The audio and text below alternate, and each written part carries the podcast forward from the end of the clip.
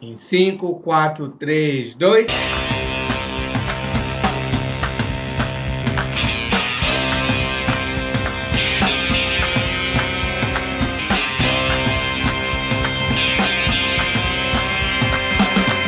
E aí, para vocês que estão nos ouvindo, hoje teremos um papo super nostálgico, pois iremos falar nada mais, nada menos do que daquelas séries que faziam a gente ficar a manhã toda em frente da TV assistindo, como por exemplo, iCarly, Hannah Montana, Todo Mundo Deu Cris e muitas outras que faziam nosso coração pequenininho sonhar.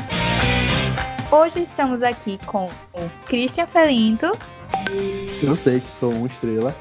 Valdelane Benjamin Salve, gente boa! e Vitor Emanuel. Ao infinito e além.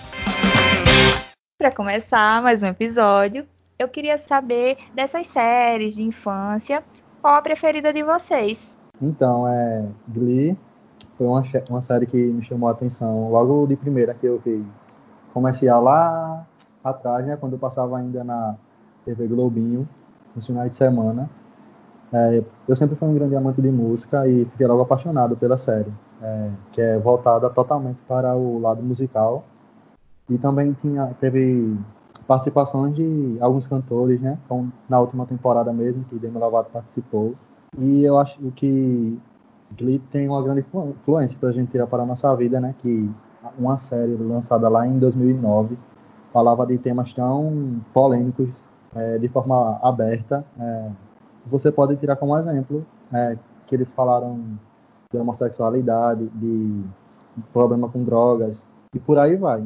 Eu também amo Glee.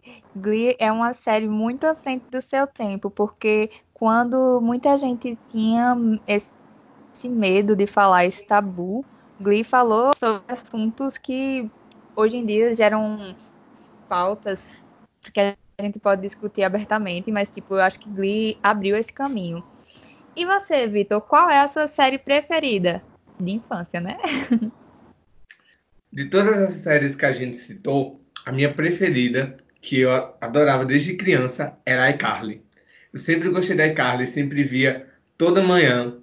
Eu adorava os personagens, porque querendo ou não, foi a iCarly que inventou os youtubers, né, que a gente vê hoje em dia. Foi eles que começaram com tudo isso de criar vídeo na internet, de fazer com que a galera assistisse, né, programas, lives na internet. Então é uma série muito boa, que eu sempre gostei desde que eu era pequeno, então é uma série super leve, super divertida, mas o que mais me chamava a atenção em iCarly é que ele subverte alguns estereótipos, né? A Patricinha é a morena, a loira não é a burra, o gordo é o que tira a camisa e o irresponsável que é o adulto, né? Então ele pega alguns estereótipos da sociedade e desconversa e desconstrói vários deles, né? Isso que eu acho mais interessante. E é uma série, assim, tipo, super gostosa, fez parte da infância de todo mundo. Acho que todo mundo assistia na TV Globinho de manhã. E é uma série, tipo assim, muito engraçada, que até hoje eu fico revendo os episódios. Eu tenho os DVDs aqui em casa. Às vezes ninguém mais usa DVD, né? Mas às vezes os que tem aqui em casa eu acabo assistindo. E eu fico revendo os episódios. Até hoje é uma série que continua, tipo assim, me fazendo bem quando eu assisto. É algo, assim, completamente surreal. Já eu gostava de assistir Zack Code, Gênios a Bordo, Os Feiticeiros de Waverly Place. Gostava também de iCarly, mas de todas a que eu mais gostava era Os Simpsons. Os Simpsons é uma coisa incrível. É algo que você pode assistir e assistir de novo e vai dar risada sempre. E a série mostra uma família comum que possui problemas que nós podemos perceber no nosso dia a dia. Para mim, é a série mais realista de todos os tempos. Por isso que Simples é bom. Agora, roubando um pouquinho o posto de host, e você, Amanda, qual é a sua preferida? Ai, a minha série preferida, assim, é Sunny Entre Estrelas, que tem Demi Lovato como protagonista. Eu amo a Demi, eu acompanho a carreira dela desde sempre. E é aquela série super divertida, onde a menina vem do interior e consegue alcançar os seus sonhos, e é muito bonita. Me disseram que você sabe cantar a música de abertura todinha, verdade isso? Nós queremos ouvir, viu? É, pois é, canta aí. Vocês não vão fazer a host e passar vergonha, né, gente? Lógico que vamos. Vocês vão ser uma boa equipe. Não, pode Todos cantar. nós passamos ouvir. vergonha juntos. Eu tô tão rouca, vai ficar horrível. Vou tentar. Era o meu sonho ser um artista, mas só consegue quem se arrisca. Tive uma chance, eu não vou vacilar. é. Quero ser uma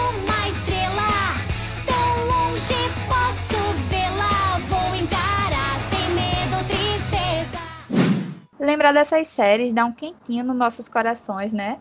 Faz a gente querer lembrar de, daquela época inocente das nossas vidas, onde a única preocupação era voltar para casa cedo, depois de um dia inteiro brincando na rua com os amigos. Os dois canais responsáveis por fazer essas produções são a Disney Channel e a Nickelodeon, que são os mais conhecidos, né? E até hoje suas produções são voltadas para o público inf- infanto-juvenil.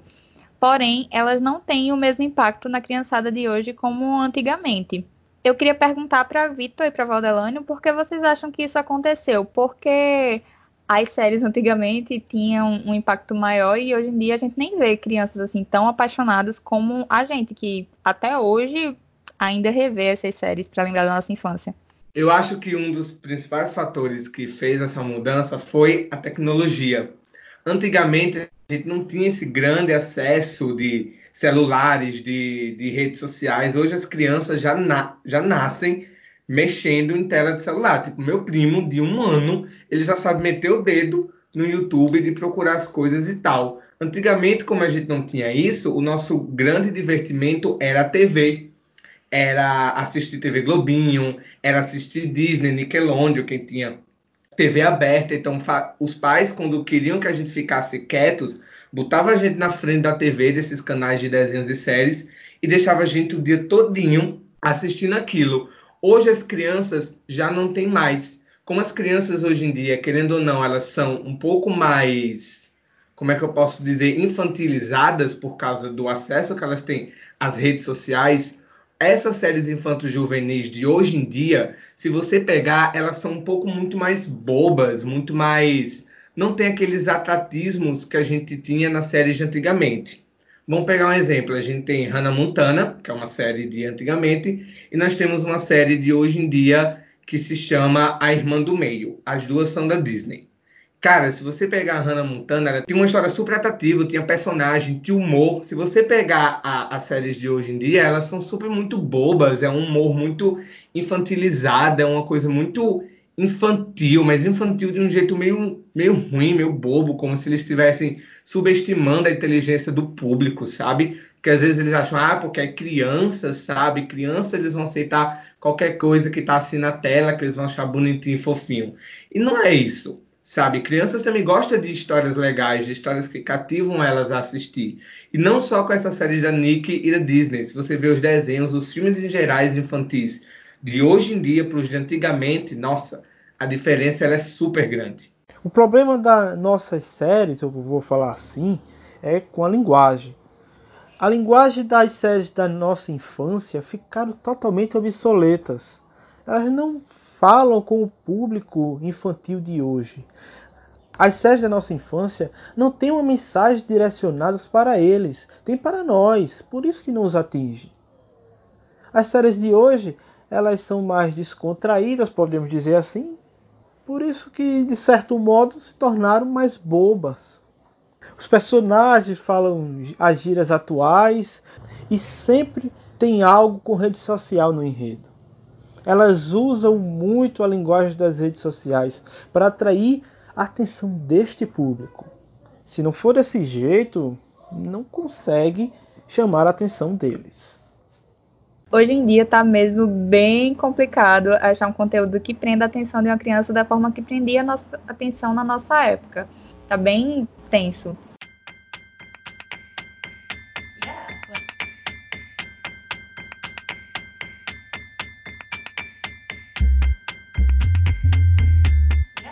Muitas dessas produções da Disney da nossa época, Hannah Montana, iCarly, Saneta Estrelas, Muitas dessas produções foram responsáveis por lançar vários artistas ao estrelato. E eu queria a ajuda de Christian, que é o nosso expert nesse mundo da, da música, para citar alguns desses artistas.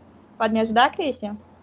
Sim, é, então, é, dentre essas séries que a gente citou aqui e outras também que a gente não vai citar, porque eu acho que não se encaixa no tema, é, saíram grandes artistas e estrelas é, do cinema. É, quanto da música mesmo, a gente tem é, da série Sem Cat e Brilhante Victoria, é Ariana Grande, que todo mundo aqui conhece. A gente falou dela no podcast passado, falando agora de novo, né? É ela que está agora se destacando como uma das maiores cantoras pop atualmente, né? E além das séries que ela participou, que eu já citei, é, ela também fez uma participação na série Screen Queens, em uma das temporadas, mas foi uma participação rápida, em apenas um episódio. E além dela também temos outros grandes nomes, é, como a nossa querida Carly, que já participou de vários filmes, é, de webséries, de séries também da Nickelodeon. E de Brilhante Victoria também eu queria tirar é, Elizabeth Gilles, que está brilhando aí na série Dinastia, né? Que nossa querida amiga Letícia sempre indica ela. Dinastia é uma série muito gostosa de se assistir. Se você já era apaixonado pela Jade antes, agora você se apaixona só mais e mais. E Ariana é uma das maiores cantoras da atualidade, junto com Demi Lovato, Miley Cyrus, Selena Gomez, que são atrizes que fizeram parte da nossa infância e hoje em dia são grandes mulheres no mundo da música. Além desses que Christian citou, a gente também tem outros que atores que fizeram parte da nossa infância, que hoje estão em grandes produções, né? Nós temos a Zendaya, que fez No Ritmo, hoje ela está fazendo a série da HBO Euforia, e está também no universo da Marvel, né? Nos filmes do Homem-Aranha. A gente tem Cole Sprouse, né? Que confundiu a mente de todo mundo com seu irmão na série Zack e Cody. Hoje ele está fazendo o Jughead de Riverdale. E temos muitos outros exemplos, né? O próprio Terry Crews, que fazia Julius todo mundo que já era famoso antes e tal, e agora ficou mais famoso ainda depois que ele fez o personagem. E muitos outros que a gente citou aí. Tem alguns também que tentaram fazer uma carreira, né, pós-Disney, que não deram muito certo.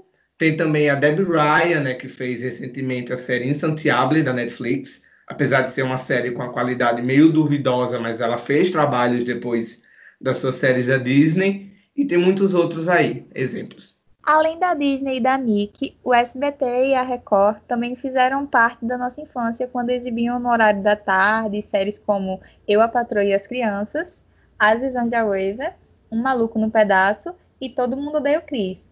Todas elas têm algo em comum, pois todas são protagonizadas por atores negros, mostrando como a representatividade está presente no mundo televisivo.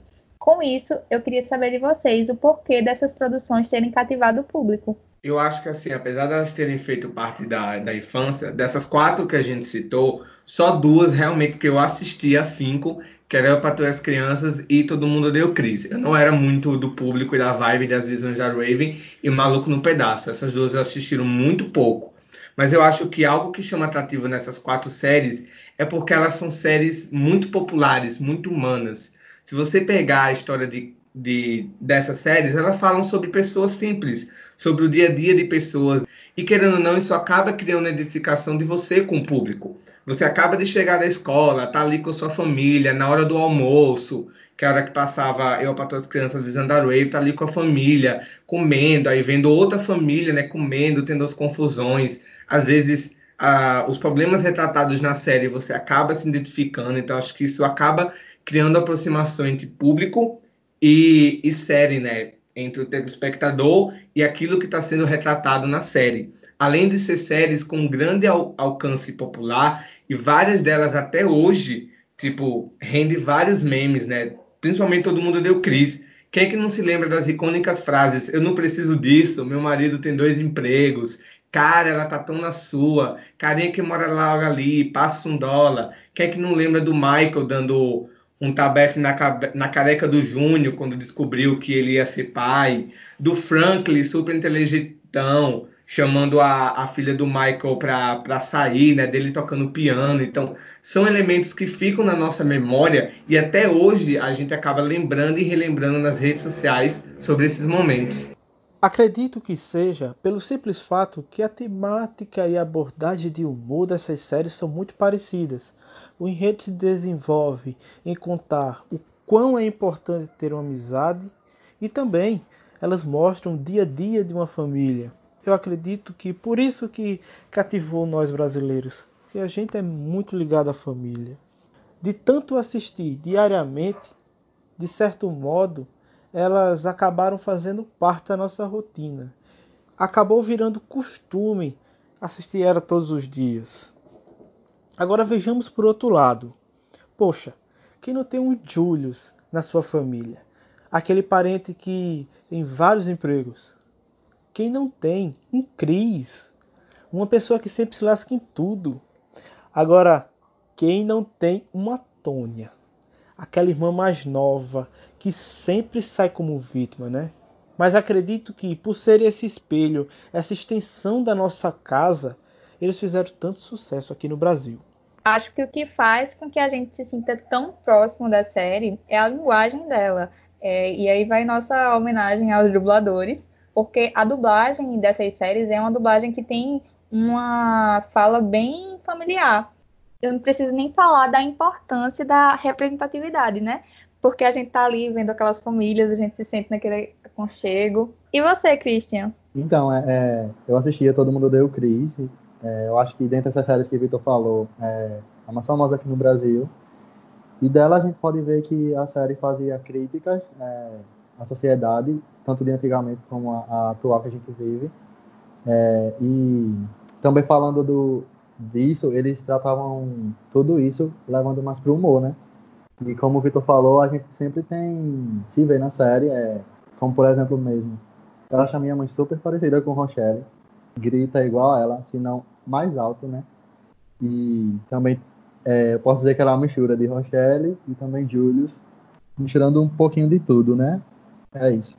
E se vocês perceberem, todas essas séries que a gente citou agora, como as que a gente citou ao longo do episódio, todas essas da nossa infância, ela tem dois temas muito recorrentes que são temas que estão presentes na nossa vida, que é família e amizade. Vocês podem ver que várias dessas séries têm o tema central a família, o dia a dia da família, das famílias que mesmo com problemas estão ali se amando, como a família de Cris, como a família tipo de séries também como Sorte Charlie, Eu para as Crianças, Os Feiticeiros de Waverly Place, de Hannah Montana, que mesmo com as dificuldades estão ali se amando, e séries também que falam muito sobre amizades, como a gente vê a amizade do trio de iCarly, a amizade de Kenan Kell, a amizade dos estudantes de Brilhante Vitória, do de Zack Cody com o, o, pessoal do navio. Então você vê que são dois temas bem recorrentes nessas séries, a da família e a da amizade. E isso causa uma identificação, porque as coisas mais importantes para nós são a nossa família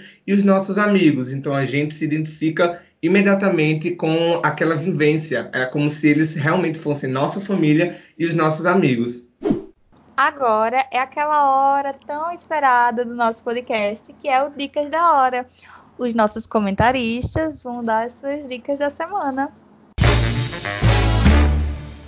Quem começa? Eu começo. Eu vou trazer duas indicações, já que a gente está nesse clima de séries de, da infância. A primeira é uma série do Disney Channel, Boa Sorte Charlie, que ela não é tipo assim muito da nossa infância, ela é um pouquinho mais recente, 2010, 2011 assim, mas eu cheguei a assistir. Eu acho uma série muito boa que trata de uma família que acaba tendo o nascimento do quarto filho, que é a Charlie, e a mais, a mais velha não, a segunda mais velha, a Ted, ela acaba gravando vídeos diários para quando essa Charlie crescer, ver e saber como se comportar nessa família muito louca. É uma série super divertida, você assiste assim rapidinho, ela é muito fofa, cheia de momentos assim que você fica, cuti, cuti, cuti, que coisa fofa. Então é super legal para vocês assistirem. E a segunda, que agora eu vou para outro canal, para Nickelodeon, é Drake Josh que é uma série muito boa que fala sobre o relacionamento de dois irmãos, né, completamente opostos um do outro, mas por causa de circunstâncias da vida acabam convivendo junto.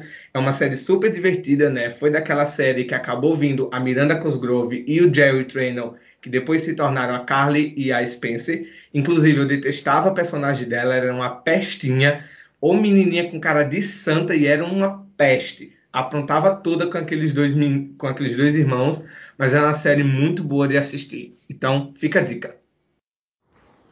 Continuando com esse clima de infância, eu gosto muito de animação. E a minha indicação desta semana será a série Rick e Morty. Ela não é uma série que eu assisti quando criança. Eu já vim assistir ela já adolescente. Mas ela basicamente conta a história de um cientista genial que cria diferentes universos e em cada universo tem uma versão diferente dele e do seu neto Morte. E ele leva o seu neto para todas as aventuras malucas que eles fazem nestes universos e cada aventura é muito engraçado. Você é o maninho que queria uma aventura épica. Eu sou o cara que tem a única cadeira flutuante. Puta que pariu, uma aranha alienígena picou meu É um dedo. penhasco alienígena. Pode falar só aranha. Rick e Morty só tem quatro temporadas e a média dos episódios é de 22 minutos. E sem falar que está disponível na Netflix, então corre lá para assistir. Christian, eu tô ansiosa pela sua indicação. O que é que você tá trazendo pra gente hoje?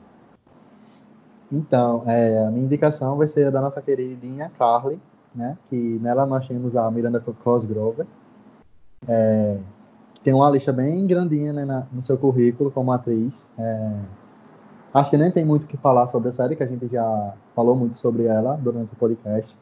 Eu queria muito que vocês fossem assistir a série. E também quero indicar a da nossa diva do pop, é, Hannah Montana, né?